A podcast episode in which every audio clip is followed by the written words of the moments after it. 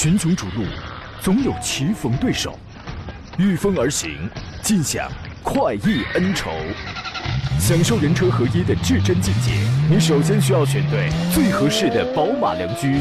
精彩汽车生活从这里开始。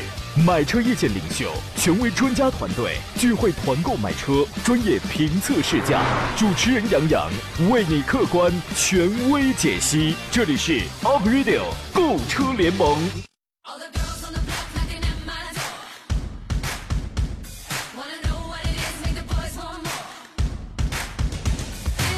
有朋友提前发来微信啊，有人说马扎茶水已经备好，坐等杨哥开车。我是吃素的啊。还有人说打卡签到，开车等杨老师。还有人说烦人的广告。还有人说，好像是说这都十一点零七分了，杨哥又迟到了。你以为我愿意呀？不是我愿意迟到的，我们在找人呢，对吧？来吧，诸位，周二上午时间，欢迎如约收听山东交广此刻为您开发启航的专业购车节目《a p r i l 购车联盟》，为您开始直播。我是杨洋，在济南问候全山东的乃至全国的汽车盟友。今天早晨，我朋友告诉我一个生活小妙招，他说，如果是缺点的话呢，可以通过多加班来补充。我问他为什么呀？他说，俗话说得好，加班加点啊。我怀疑他是不是骗我。有的人呢喜欢在这个办公室里加班，有的人喜欢在家里头，有的人喜欢白天休息，别人下班了回来加班，有的人喜欢从不加班。不管怎样，这就是不同的人以及不同的人生。经营好自己，树立好目标，取得了成效，丰富了生活，你就是人生赢家。祝愿你们都是人生赢家啊！遇到了买车拿捏不定主意的情况，欢迎今天跟我们来聊。昨天我们留了那么多的问题，今天欢迎各位重新提问。直播间热线是零五三幺八二九二六零六零或八二九二七零七零，你可以直抒胸臆。另外呢，您还可以通过一些网络互动方式找到我，现在就可以。新浪微博你可以艾特我，山东交广杨洋侃车，微信公众账号头条号。所有的自媒体号全部都叫杨洋侃车，你都可以找到我的啊。山东交通广播的微信公众号，此刻可以听广播，可以看视频直播，当中留言我可以回复。另外，杨洋侃车的微信公众号，公众号里面搜搜索小喜的拼音全拼节目以外，通过这个给我留言互动。今天和我一起与诸位探讨买车问题的是来自北京少卿奥迪的总监少卿老师，你好，邵老师。杨洋好，听众朋友大家好。先告诉您一个好消息啊，跟这个螃蟹呀没得关系，油价下降了啊。这个您现在一个月油费大概是多少啊？数过吗？因为我一因为我一个月开的公里数很少啊，呃，一个月也就是加两箱油吧。两箱油，你那个就得合一千五百块钱左右。呃，到不了，到不了。你那车就二三吧，就那么省油啊？这个，哎，你畅想一下，假如啊，你现在一个月的油费是二百，啊，你最想去哪儿？一个月的油费二百，想去哪儿啊？你最远你想跑到哪儿去？二百块钱的油，那我们能跑到哪儿呢？不，现在油价你一个月的油费就二百，你不要按现在的价格算，你是不是都想绕着地球跑上十圈了？解恨来了，这是。嗯，我不想去哪儿，我还是我觉得还在市里溜达溜达就好了。你是不相信油费能到二百？你是不相信这个啊？呃，确实到不了，确实到不了。昨天晚上的二十四点呢，新一轮的成品油的天价窗口开启了，汽柴油每吨下调了七十五块钱，其中呢，九十二号、九十五号汽油还有这个零号柴油每升都下调了，让热线上的朋友先不是先等一会儿，零点零六元。那么按照就六分钱嘛，按照一般家用汽车油箱五十升来估测的话，加满一箱油将节省三块钱。嚯，太好了！两只冰糕，我一直我油灯早亮了，这两天我一直没加。那你看看，那你看看，你那个油箱能省出五块钱来，是吧？少不了吧？嗯，三只冰糕啊！你跟人老板谈谈，能四只冰糕，我跟你讲，这是好事儿，能降，我觉得这就是好事儿啊。本次调价呢，是二零一九年这个国内成品调价窗口出现的第一回下调，五个月了，我们终于迎来第一回下调了。太不容易了。经过了本次下调呢，今年国内成品油已经呈现七涨一跌一搁浅的格局啊。值得注意的是呢，三月三十一号二十四点的油价下调是得益于增值税率下调的市场反应。那么综合计算呢，今年以来九十二号汽油每升已经累计上调了七毛九。按一般家用五十升的这个油箱的车来估计的话，加满一箱九二的汽油比去年年末多花了三十九块五。那么根据卓创资讯的测算呢，下个下个周期原油市场的方向不定，将在五月二十七号晚上的二十四点开启嘛。届时根据他们的预测，国内成品油的零售限价二连跌的概率还是比较大的，还是比较大的啊。下一次能不能把这个小数点儿往前再挪一会儿啊？我们也过把瘾是吧？我我也想绕赤道先跑上一圈，先试试，实现这么一个小的梦想啊！我们来接通济南赵先生，他的买车提问是什么？咱们别让人家久等啊！你好，赵先生，哎，你好，你好，欢迎您，请讲。呃，我女儿刚学出车本来，哦，这不想买辆车，哦来个二十万左右的，真好你给啊。推荐个车型好吧？家里也不懂，呃，他喜欢什么样的车？先缩小一下范围他喜欢他喜欢他喜欢那种大点儿的，嗯呃，越野性质的，SUV，喜欢啊空间大的，是吧啊，就是大点儿，因为我家家里就三口人吧，嗯，关键是还两条狗嘞，这出去玩还得带着狗。哦，你呃，我冒昧的问一个题外话，你那个狗今年几岁？那那种萨摩耶狗，嗯大的那种，我我知道几岁，我看看它能不能还能不能爬上后备箱。呃，八岁了，八岁，哎，邵老师，你你懂不懂狗？这狗八岁相当于人几十岁啊。那个你这个玩意儿，你要是那你要后备箱要是比较高的话，那它上去可能也挺难吧？嗯，那我估计挺难。是啊，对我觉，得应该得在相当于人类的呃五四五十岁吧。呃，得六十了得。得六十了。哎呀，这个邵老师跟你都这都快一个岁数了，这是女孩开，刚拿出本来，而且还得带这个这个狗狗啊，还得带这个萨摩耶。邵老师，不是你能嗯想出去玩的时候带着狗，那明白？那个后备箱那个就是留给他的啊，后座可能不太舍得。邵老师，你有什么推荐？呃，那肯定是首选的是还是 SUV 车型呗。是。的，是的，姑娘喜欢这个。呃，在价格上，我不知道您这个价格，呃，二十万裸车这个最高不高高多少也可以，或者是这个价格就不能高了，就这个预算。就是二十五六万吧。二十五六万，二十五六万豪华品牌的小号也能买，合资品牌也能买，对吧？选择余地非常大他不。懂啊。明白明白。这样，我们来聊聊这个问题。邵老师，你你首先的这个推荐或者什么？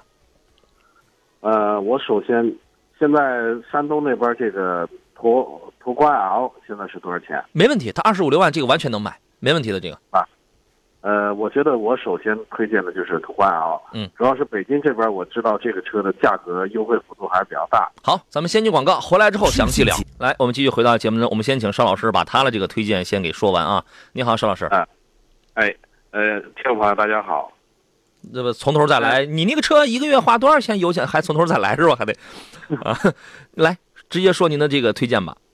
呃，我推荐的理由呢，主要是途观 L 在过去的时候，它的价格优惠幅度，嗯其实、呃、优惠幅度少的时候或者加价的时候，我觉得它没什么优势。嗯，但是从现在来看的话，比如说比起汉兰达来车型的话，它的价格虽然说定位比汉兰达的定定价没差多少，嗯嗯但实际上现在的优惠幅度可非常的大的。北京这边儿，嗯，是优惠完以后，像二十五六万的价格，真可以买到二点零 T，可以相当不错的车型。这样啊，因为他们可能也不是很懂，所以我们可能没有必要说的那么的细，对吧？就是先给他先树立几个二十五六万嘛，先树立几个目标，他可以先去看。我能想到的，我来说说我的意见，我们来探讨一下。那个，我们这位先生还在线是吧？啊，在啊第一，小小女孩儿刚学出本儿来，第一个啊，先考虑个宝马的叉一，啊，可以考虑个宝马的叉一。宝马叉一。对你先记下来哦，啊。我记一下子。对，另外一个德系里边呢，刚才邵青老师推荐了这个途观 L，实际上是一个挺不错的选择。你看他喜不喜欢？这个尺寸要稍大一点，这个尺寸要稍大一点。叫什么牌子啊？叫大众途观 L，途观。对你先你先记下来，您自己这个回头去那个查去啊。途观 L，然后呢，德系看这一个就可以了。美系不要看，这个价格呢，美系你那个你那个不要看，毛病太多，又是变速箱，又是全塑料，又是分体式控制臂控制臂这个衬套这个断轴，这个不要看。然后，日系里边，邵老师，我觉得他这个二十五六万的这个预算相当充裕，相当充裕的话，他可以考虑什么奇骏、荣放这样的车子。汉兰达对女孩来说可能是太大了。哦，我听俺女儿说，她想买个什么丰田系列的。丰田那就是荣放，哦。哎，荣放或者汉兰达可以，这个车可以买，没问题。可哦，可以买啊。对，现在可以买老款。哦。嗯，这几个我觉得可以了哦，这几这几个我觉得可以了。我们刚才还有机车男孩，我们老听众给他推荐说越野点儿的大的非荣威 R 叉八合适姑娘开，这玩意儿有点粗，有点粗放，我跟你讲，啊，怕她驾驭不了。不用开很大的，很大的对对。对，先看看这几个吧啊，先看看这几个什么奥迪的 Q2L 什么这样的，我就不我就我就我就不推荐了。啊啊，对，我我也给记住老师说了几个吧。嗯咱不懂车，记住那么些。您先看一看嗯啊，就是美国出的不考虑是吧？我建议这个时候先先别考虑，问题太多哦，嗯，行，啊。好嘞好，嘞，再谢谢见，好嘞，拜拜，拜哎，拜。再见，再见。啊，包括亮点口腔问的时候，评价一下探界者选哪一款比较好。我我真的我不建议你现在买这个探界者，因为什么呢？第一，我说了内饰塑料感太强；第二，变速箱 GF GF 六的这个三代真的是有一些问题；第三一个，那个断轴的这个隐患还是在，分体式控制臂衬套的，它没有给你换成一体式了，就证明你在特殊的情况下，我也说不清楚你是非得碰一下呢，还是非得颠一下呢？反正它就有断轴的这个隐患，那你怎么着吧？那你买还是不买呢？你买之前你就知道它有这几个短板了，你买还是不买？所以你要我的话，我是不建议你买的啊。然后谁与争锋说：“杨，你做的绿色无广告的剪辑版在哪里能听到呢？”我好几天好像没上传了吧，一直没有抽出合适的时间来啊。在喜马拉雅有杨侃车的一个专辑，现在自然流量我连推都不推，自然流量大概五十多万人吧。说以前以以前经常听，现在找不到了啊，那就那儿。有人说邵老师，你开的是柴油版的奥迪 Q7 吗？很省油啊。我猜它不，它它肯定不是柴油版。呃，是我开的公里数少，所以它就省油。你要是在北京，你要开柴油版的话，我觉得你你的那个店是不是在五环以外啊？呃，不是的，哦在哦北京首先是柴油版车是不能上牌的，啊哦，现在就上不了我要真有一款柴油车的话，一换的不是非北京牌，嗯，非北京牌限制是非常多的，也几乎没法开。对，邵老师天天停在八环以外，先每天停在河北，你知道吗？转两路地铁，然后还得走半个小时才能去工作啊。到了一看八环，八环我我就在烟台了。啊，是，然后到了公司一看，耶，下班了，然后又转头又往回走，每天就这样锻炼身体。我跟你讲啊，莫说七月一号以后啊，今天早晨他们那个大矿还跟我还一个讨论过这个问题。他说七月一号以后国五的车还能买吗？他是这样，七月一号以后新出的车子，无论你是现在已经有的车了，反正你就是新出的，你要去买的新出的，已经必须得是国六、国五的。呃，我先看完他这个问题。他说现在网传国五车不给挂牌是真的吗？这个我还不确定啊。还有国四车能开到什么时候？这个我也不确定，这是他们有关部门的事儿，这个职责不在我们。但是现在国三的车那个还有，但是现在我们要确定一个问题，就是七月一号山东实行这个新车必须要国六，这是对于生产厂家来提的这么一个要求。那我在考虑的是，现在很多的车都在甩这个国五的库存，七月以后。七月一号以后，如果甩不干净的话，我要去买这个国五的车，还能不能给我挂牌儿？我觉得这个我们现在在等有关部门出一个详细的一个说明。邵老师有没有什么北京那边的消息？呃，北京目前也没什么消息，这一个因为政策目前还不明朗。还不明朗。呃，但是以过去的话，它是国五、国六在交界点的时候，它是因为市场上还有很多的这个嗯库存，库存车嘛，对，因为它又没有售出的话，为了保护这些经销商呢，也是要经过提前的验车备案，嗯，后期的是还可以把这个尾货还是可以卖的。可能会取一个期限，是吧？可能会有一个期限，也不排除啊，你这个国五的车，即便是市区不能卖，咱们咱们悄悄说，也也也很有可能库存甩不干净，最后甩到什么县乡镇上去了，这个也是有可能的啊。呃，七月一号那个呢，只是它是主要是对生产厂家提了那么个要要求啊，所以说七月一号之后，目前国五的排放的这些还能不能挂牌儿这个我们你你就等有关部门出来说啊。只有我只有我的摇摆说国二的还在跑，你们国四的怕啥？哈，是这是这意思啊。智慧人说，呃，智慧人生说，杨老师你好，请帮忙评价一下广汽传祺的 GS 八商用兼家用，一年两万公里，同价位的也也推荐几款好吗？GS 八卖的很好，之前卖的很好，之前比老款 CS 九五卖的很好，但是目前我实话实讲，它的整体水平不如新款的 CS 九五啊。呃，这个车您觉得怎么样？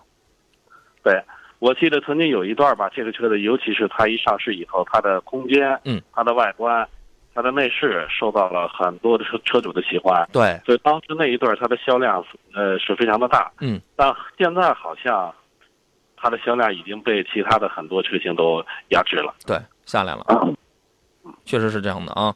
呃，你比较一下 CS 九五啊，CS 九五是什么样子的？你可以到我的那个公众号里面去看我那个详细评测的视频，非常全面，非常全面啊。呃，再看一下，淡定说杨洋好，我呢不想买合资车，我想买个国产的，支持你啊。昨天问了一下东南 A 五，你说不好，东南的车你现在真不能买啊，原因我我昨天说过了，我说了很详细很多，我就不再展开说了啊。再问一下帝霸，哪有帝霸？你是御霸，你还是帝？你说是帝豪吧你？帝豪手动豪华的怎么样？帝豪这个车也是稍微老一点啊，你看马路上都是出租车，现在新一点，这但是这个车是可以买的，比东南那个轿车强太多。东南就没几辆轿车，腰斩百分之八十，你买它干什么呀？然后帝豪你可以买，它主要是便宜，但是真正品质感好一点的现在是帝豪 GL，然后再往再帝豪帝豪 GL 再往上，那就是缤瑞啊、博瑞啊这样的车子了，啊，你可以考虑的。啊，比你那个车，比你看那个车强多了。ZZ 说：“请问杨洋，七月一号国六实施，想买平行进口的普拉多还可以吗？会不会车商要处理库存？能不能便宜点理论上来讲会的，邵师觉得会的，肯定会的。是的，呃，就是其实国六开始有限制了，我说了这个，它所有的库存怎么办？嗯，这些库存车政策出来了以后，这些之前生产的车，它一定是还得需要去卖的。对，因为以前这种事儿就是国四。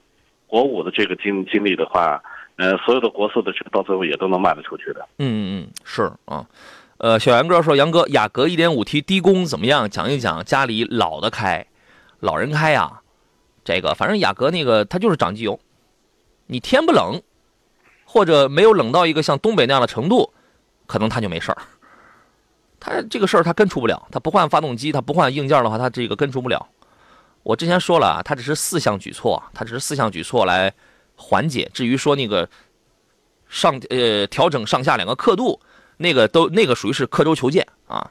其他的就是这个瞬间拉点火，瞬间拉高转速，给发动机供温，然后所有的这个的先先就是说你冬天的时候先不可着你，先可着给发动机先先升温，就这意思。你空调一时半会儿这个热不了。嗯，反正温度只要不低的话，那也没什么事儿。对，其实也可以考虑同级别的，也可以考虑，嗯，买新帕萨特了，迈腾了，对，也可以。不过雅阁说这个现在在发动机这个涨机油这个事儿还是有争议，没有彻底解决的话，它彻底解决不了。我觉得不妨考虑一下其他的车型。对，它只要不换发动机，只要它不从娘胎，它不从病根儿上去那个解去解决，它都是缓解啊。呃，你可以考虑啊。这个安吉洛斯说：“那个东南 A 五啊，要是两万给我，我就买，可能也就值那个了。” h u r 说：“青岛的螃蟹今年都去哪儿了呀？到现在都没有，你这讨厌啊！你哪哪壶不开提哪壶。青岛没有螃蟹，自从盘古开天辟地以来，青岛就不生产螃蟹。呃，山东都没有。你是要告诉我青岛连海都没有是吧？有，但没有螃蟹，但没有螃蟹。真的，这个事儿。”我们当时还纳闷，盘古开天的时候为什么就没给留点螃蟹？这这个事儿我们也很苦恼，邵老师真的，啊，所以我也是爱莫能助，你知道吗？这个顺其自然说，杨老师，iX 三五跟传奇 GS 五哪个好？哎，我觉得三五的性价比还是比较高的，您觉得呢？呃，三五和传奇的 GS 五就是现代的那个三五跟传奇的 GS 五。呃，这俩的话，我我觉得从品质上，我个人还是比较看好这个 RX 三五。嗯，我觉得它的质量会可能会更稳定一些。可以啊。欧陆车行说：“杨仔中午好，您上次说买汉兰达哪款最好？我说的是那个，我一般我建议买四驱七座豪华。呃，因为豪华的配置确实比那个，我觉得买汉兰达呀，你既然这个车都买了，就买个七座吧，对吧？这个就好比你买个雷克萨斯。”你说你买个二零零啊，总感觉欠点意思啊，就是狠狠心，就是哎呀，我就是没钱，不然我就买个三百 H，对吧？就这个就跟那个意思似的。呃，既然汉兰达买了，那就买买它最最精华的、最值得买的吧，买个七座啊，四驱豪华或者四驱精英七座都可以说。给推荐一家不加价可以买的店，我是东营的，你问问那个济南呃大友丰、大友广丰 4S 店，你问问他们。啊，然后他们这个现在应该是不加价了，但是不加价，然后你问他们要等多要等多久，同时你还要问他们你能不能回去挂牌，你要问一下这个问题。哎呀，涌现出了好多很讨厌的人啊，很讨厌的听众，他们说这个世界东营的大闸蟹可是很肥哟，那我又不是东营的，我又买不到，对吧？我又买不到啊。我们进入半点广告，稍事休息，回来之后咱们接着聊。群雄逐鹿，总有棋逢对手，御风而行，尽享快意恩仇。享受人车合一的至臻境界，你首先需要选对最合适的宝马良驹。精彩汽车生活从这里开始。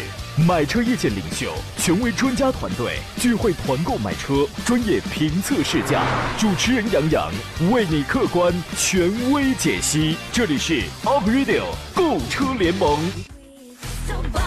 来，诸位，欢迎继续回到 Up 车聊购车联盟的节目当中。今天是星期二，我是杨洋啊。今呃今天的节目我们依然是专业解答挑车、选车、买车的这样的一些专业提问。周一到周四是解答买车，星期五咱们解决的是汽车投诉啊，有问题您可以提前通过四零零六三六幺零幺提前留下线索联络我们。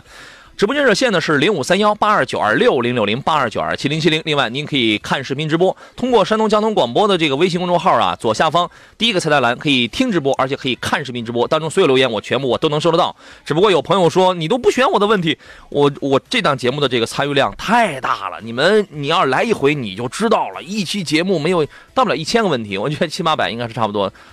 太多了，我有的时候我真我是弄不我是弄不过来，各位你多包涵啊！节目以外，通过杨洋侃车的微信公众号后来联系吧。有朋友这是刚才 ZZ 说，请问济南哪个平行进口车车商靠谱？想提普拉多四四零啊，这个谢谢。呃，私你你私信我留下你的电话，我给你找一个。我一个我好像有一个朋友，她老公好像刚开了一个挺大的一个平行进口的车行嘛，他刚开业，他没准他是有优惠，我可以帮你。问一下，我让他们直接给你打电话，给你报价。你愿意买你就买，你不愿意买这个算完啊。然后刚才谁还问了一个，问现在这个宝马五系现在是什么优惠？我是我是东营的，想去济南来买一个，可以啊，济南的相对便宜点啊。刚才还有谁是 QH 吧？啊，说以杨哥对济南的了解，二十三万能上路，能够到奇骏两点五的吗？刚才广告期间呢，看视频的朋友应该会发现，我刚我发了一发我呃广告期间我发一条微信语音。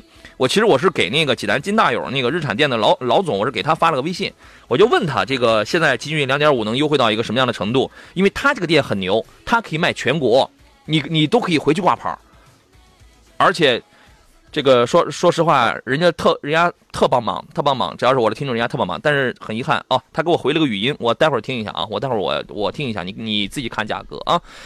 这个我们请回邵青老师，你好，邵老师。杨洋好，听众朋友大家好。东方说：“杨洋，谁说山东没有螃蟹？你来我们寿光看看，我们这儿的莱州螃蟹，你来了保证让你撑的走不动啊。”这个还有人说，邵老师年纪大了，吃螃蟹不好消化，不要惦记杨哥的螃蟹了啊。还有人，你们那儿怎么山东？我刚知道，怎么这么多地方都有螃蟹吗？你们这个不太善良啊！你们不太善良，啊这个。刚才有没有留下什么问题？没有是吧？没有问题。啊，安若素说新雅阁可能一两代不会换发动机，那个成本太高了。我觉得这个就是一个问题啊。妞爸说，一九款的帕萨特跟迈腾哪个性价比要高一些？您觉得呢？呃，性价比高的一直以来都是帕萨特的性价比要比迈腾要高。嗯，啊，因为这俩车的像发动机了、车身的外观了、内饰了，我觉得本身它就没什么区别，实际就是一款车。嗯，但性价比帕萨特一直性价比还是要好一些的。嗯，嗯，可以，那就那那就买帕萨特就好了。这个我看一下啊，刚给回复是这样的，说现在奇骏四驱都是两点五的豪华智联版的，原价是二十四万四千三的，优惠完了是二十一万七八左右，加上挂牌手续、购置附加税，哦，他给我发了这个，我能不能播呀？这个购置附加税以后办完大概是二十四万五左右。啊，这是人家刚给回复的。你那个两点五的这个奇骏，它是豪华智联版，啊，你比较一下啊。谢谢，我给人回两个字儿，谢谢。啊，你看，做节目还能发微信，多么多么多么嚣张，这是啊。这个不提螃蟹的事儿啊，不提螃蟹的事儿。利剑买了一个荣放，是两点零的荣放，说你们给个意见吧，加九十二号的这个汽油呢，还是加九十五号的？谢谢。荣放加九五的，你挺奢靡啊。呃，我就我觉得呀，这个一般九十二就足够用。但是有机会的话，您也可以这个做个测试，做一个什么什么测试呢？测试？我测试的就是，尤其是我的这个之前我开的迈腾啊，如果加九十二的油，一箱油比九五的油比这个九十二的油多跑大概小一百公里，最后我啊。算下来价格是差不多的。您可以在山东呢，啊。您也可以做一个这个这个测试。哎，这个有意思。都，跑的这个有意思，这个嗯，但是它这个当时这个迈腾的压缩比要高一些啊，呃，需要抗爆性能更好的汽油，它的性能才能发挥。荣放的2.0自吸的，我觉得这个呢加完了未必能说的能达到我说的那种效果。是吧？正常你九二就可以了，但是你要有兴趣，你可以试试啊。呃，Five 说星越四驱可以入手吗？星越应该只有顶配才有四驱吧？是沃尔沃的发动机吗？2 0 T 的是和领克零一比怎么样？领克零一的定位比它高，因为领克是吉利家里的一个高端品牌，这两个车是不一样。星越是十三万起的，你看你那个领克零一你是多少？十五十十五多万起的嘛？咱们呃星越，咱们待会儿咱们有时间咱们来说说这台新车，也是刚刚上市啊。这个导播已经给我们已经连线到了这个济南万宝行宝马 4S 店的这个销售主管马旭马主管啊，请他给我们来说说。刚才有人问那个现在五系是一个什么样的优惠政策，请他给我们来介绍一下啊。你好，马经理。你好，杨洋。你好，刚才我们有朋友问到了这个宝马五系的这个优惠政策呀，现在嗯三系是不是就是老款的那个三系，现在是不是已经快卖差不多了，快卖没了？对，基本上已经没有了。新款的现在是在预定阶段吗？现在可以预定。可以预定啊，订单对，你们店多吧？目前有有三四个。是吧？那还好，还能排上队，这个还能排上队啊！新款我在上海车展见了，确实挺漂亮的。来，咱们说说五系吧。五系现在正常店里边，在万在万宝行销售的话，这个优惠政策是怎么样的？呃，它是五二五还是五三零？那具体具体？具体没说，要是价格不一样的话，您可以都给介绍一下。嗯，它五系是从，再就是是全款是分期，好像还有一点也有一点区别。是的，对，从三十六万多起。嗯，五系目前，嗯，您说的是优惠完了之后对对对，指导哦，价最低的是四十二万六千九五二五，五二五。这呃，您说的这个是指导价，指导价是四十二万六千九，对，现在就是正常销售的情况下，差不多在三十六万左右起。六万多起。这个是全款还是分期？呃，全款分期是一个钱，三十六万多，这个是我们有一个大客户的业务，这啊，个业务这是一个大客户的政政策是吧？对对 OK 对，这个政策在其他店正常是没有的。我听上去好像这个价格还能再磨一磨。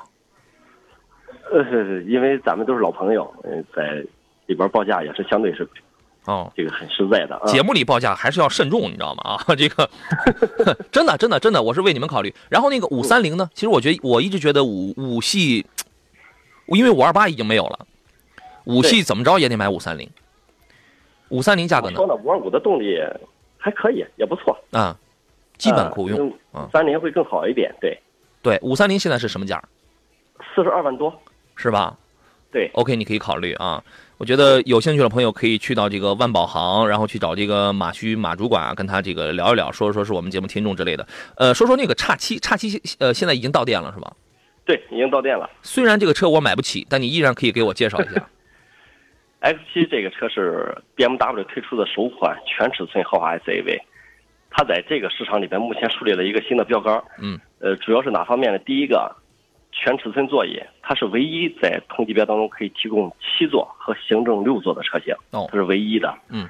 第二个就是它在第三排座椅做的这种豪华舒适度，完全可以媲美第二排座椅。嗯比如说独立的天窗、独立的空调，呃，水杯的杯架，包括它还可以选装第三排的座椅加热，包括后排娱乐系统。嗯，全车座椅都是电动调节。真讨厌啊！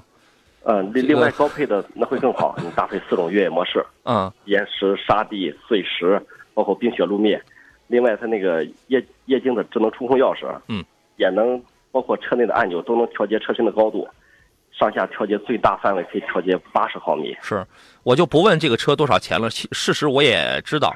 这个你就告诉我，现在有多少人订车了，我就想知道有多少有钱人目前我们已经交付的是三台，已经交付了啊。车源非常有限。对对，另外我们家是 BMW 唯一授权的嗯大型豪华车经销商，就整个山东省只有两家，嗯像我们车源相对会多一点。是吧？哎呀，对，我很想知道他们是怎么挣的钱，这个你知道吗？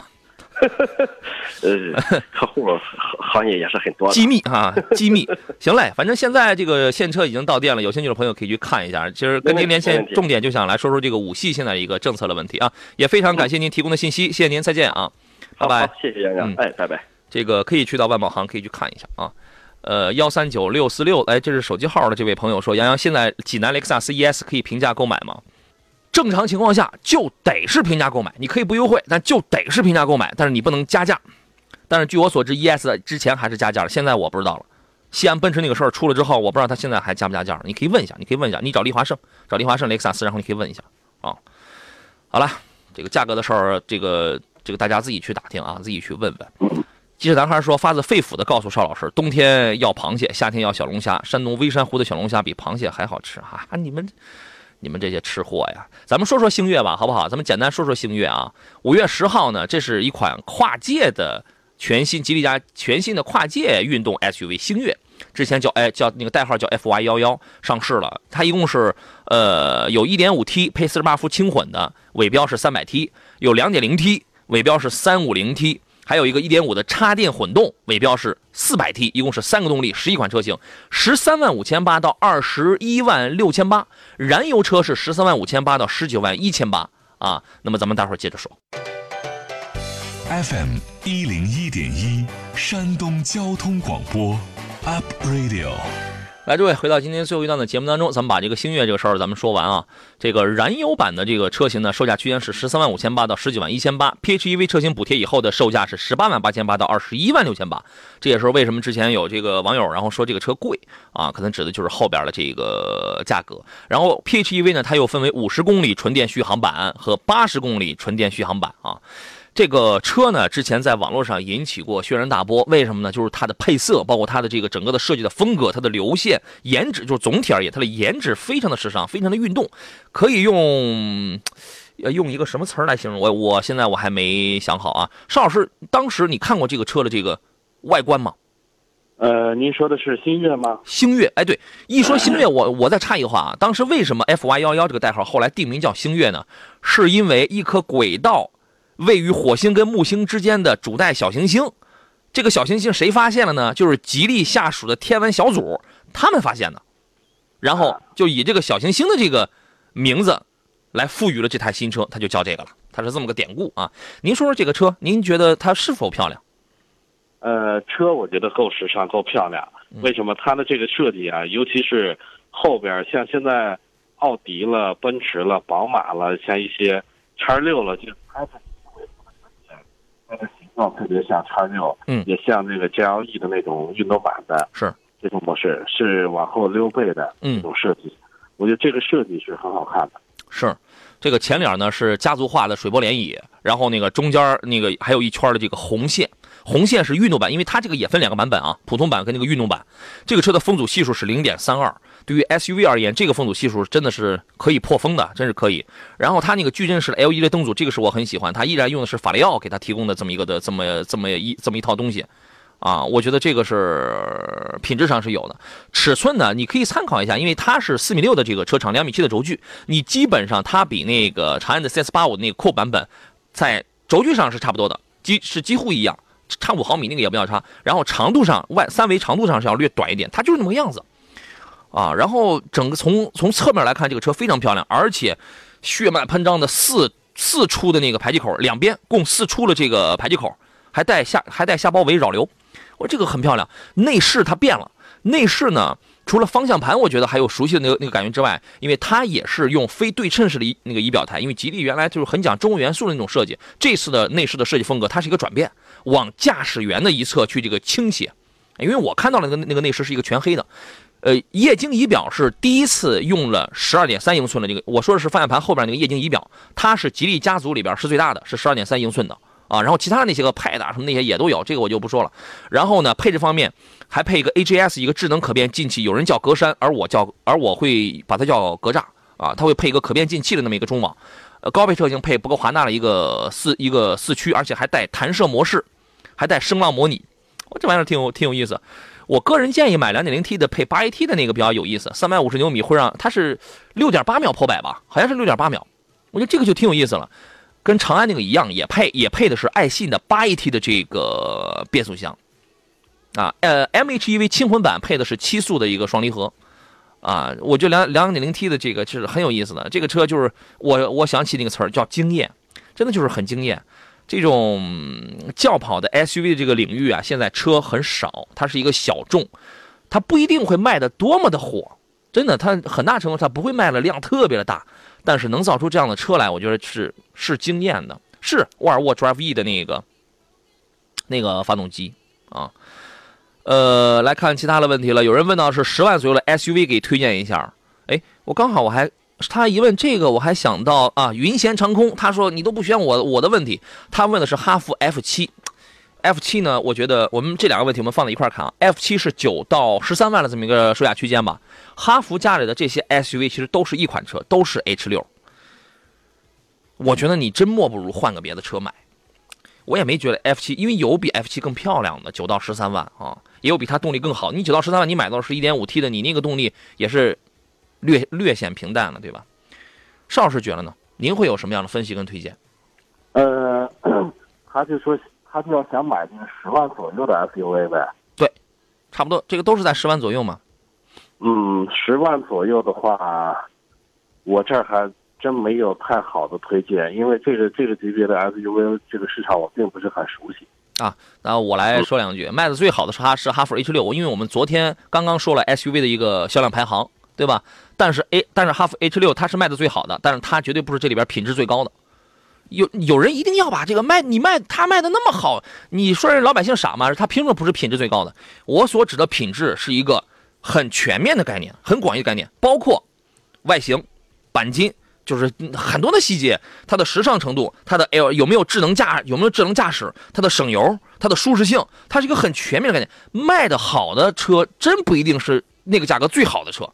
真不一定，我觉得这这个我们在很多的这个领域，应该大家应该都有都有这个印象。你看现在玩的最火的，你什么不不一定是当年《快乐男生》里边这个成绩最高的吧？科比当年选秀的时候，那还是第十三顺位来着，对吧？嗯。然后呢，呃，我建议你那个 F 七，你就是吉利缤越，你可以考虑，它比 F 七动力更好，跑得更快，主动安全驾驶配置要更丰富。那个 F 七在这方面它是没有的。花哨的东西可能要多一些，呃，长安的 CS 五五，哎，不，你不要买 CS 五五了，你买长安 CS 七五的 Plus，对，七五都可以买。七五 Plus，哎，我我的天哪，七五 Plus，当然它现在售价还没有出来啊。你九到十三万，你如果的七五 Plus 这个售价区间绝对能涵能涵盖。七五 Plus 有一个两点零 T 的高性能运动版，你想玩吗？你那个哈弗 F 七，你只是个一点五 T 的一百六十九匹啊，你玩不了啊。然后还有名爵 HS 呢。合资我们我们不讲，因为合资往往在这个价格它不是特别厚道，都是些小自然人吸气。自主品牌呢一点八 T 的、一点五 T 的、两点零 T 的，你全能买。名爵 HS 现在官降两万，4S 店优惠两万，现在等于是优惠了四万，优惠了四万，合着你十四五万你就能买个十五万左右差不多，你能买一个顶配车了。BOSS 音响两点零 T 的，你琢磨琢磨吧啊，F F 七绝对啊，有人说 F 七的尾部漂亮一些。你那是给别人看的，你那是给别人看的，好像是说这一个小时咋过这么快呢？天天听不过瘾，强烈要求柜台把购把购置联盟加播半小时，哪怕加播二十分钟，样的午饭钱我全包了。你请先打款，请先打款。啊，机智男孩说：“没错，《还珠格格》里的金锁还超越了小燕子呢。”你们真厉害，还是你们的涉猎比较的广泛。帮着明天说这次的星越特别强调平台概念，这东西有啥好强调了？其他车型不早就这样造车了吗？呃，合资品牌啊，早就推平台了啊。平台对老百姓来说也有一定的意义，但整整体来说还是对车企的意义要更大一些。呃，国国产车呢，推平台的这个年头还短，刚开始，这个这个刚开始。而星越包括吉利出的很多的平台，呃，这个平台又是 CMA 呀、BMA 很多平台，其实吸收沃尔沃的东西真的很多。它这它有很多，它有好几个平台都是跟沃尔沃共同研发的，它是有用的，它是有用的啊。这个王小豆说：“杨你好，给评价一下欧蓝德怎么样啊？”哎，刚才谁还问欧蓝德是要加九二还是加九五号油来着？两点零的欧蓝德，人家问的不是欧蓝德，是荣放。没有没有，有有一个问欧蓝德的，有一个问欧蓝德两点零的加加多少号油？加九十二的就够吧？呃，九九二就够。对啊。啊，性价比挺高的这个车，做工要粗糙一些，但它便宜啊。它国产之后它它便宜啊。没错，性价比高，可以买这个，真的，而且长得也挺壮观的啊，长得挺壮观。原来是十五万到二十一万，我记得是二十二十二万一还是二十一万九的就能买一个四驱旗舰七座顶配呢。现在你一你一优惠完了，那这好家伙，性价比真挺高的。表情说，探岳家用合适吗？油耗怎么样？和荣放奇骏 CRV 相比较怎么样？探岳啊，这个车您怎么看？呃，家用的，这个其实它是一个中型的 SUV，在家用的话，我觉得空间足够。嗯，呃，家里的空间呢，我觉得，因为它和像 CRV 的这个尺寸的空间呢，包括途安 L 啊，都差不多。嗯，真的从性价比方面，这个车可能的性价比不是说特别的高，因为它的最高售价都能到三十多万，而且新车型目前的优惠幅度也不是特别的大。对，它没有途观 L 的这个优惠幅度大。途观，途观 L 是吧？啊，途途途观 L。对，这两个车你最好啊，你还是考虑一下这个途观 L。有人说探岳年轻时尚呀，我见过探岳啊，这个前脸是挺年轻时尚的，后屁股太简洁了，就很仓促。我觉得从细节上，因为你二十多万的买 SUV 的话，途观的其实它的面儿会更广，它会它的它就是它，嗯，会。吸引的这个面儿会更广一些，老头儿也会，不是老头儿啊，中年人也会喜欢，青年人也会喜欢，通杀那个叫通杀，我可以，你可以考虑一下这个途观 L 啊，CRV 现在你先保留一下吧，你先保留一下，还是那个机油的问题。边鹏说，感觉吉利产品品质提升非常大，同级别完全超越合资品牌。呃，你上到二十万呢，我几乎没怎么推荐过你买自主品牌。但是我说实话，十万上的现在中国自己制造的自主品牌啊，真的不是说假大空，也真的不是说上纲上线，就比太多十万的合资车都要好了。朋友们，放下面子的东西，相信专业的力量，相信专业的力量。我们见过太多的车了，就你那十万块钱的车，哎呀，你别说啊。我我现在我不会回过头再去买十，你一定有人说你为什么不买一个？因为我现在我不会回过头再去买十万的车了。我如果回过头我去买十万的车，我一定买国产，就是这样的，啊，你见的多了，你可能你就会这个了解多了啊。今天时间关系，我们就不再多呃这个不再多说了。有很多朋友还有一些问题，只能留到明天喽。感谢邵青老师来做客，咱们下回再见。再见，拜拜。节目以外，通过杨洋砍车的微信微信公众号跟我来联系啊，给我留言就可以了。呃，没有聊尽的问题，咱们到明天上午的十一点准时再聊，早点来，早点提问啊。呃，周一到周四我们聊的是专业挑车买车，星期五我们解决的是汽车微信投诉。我是杨洋，明天见。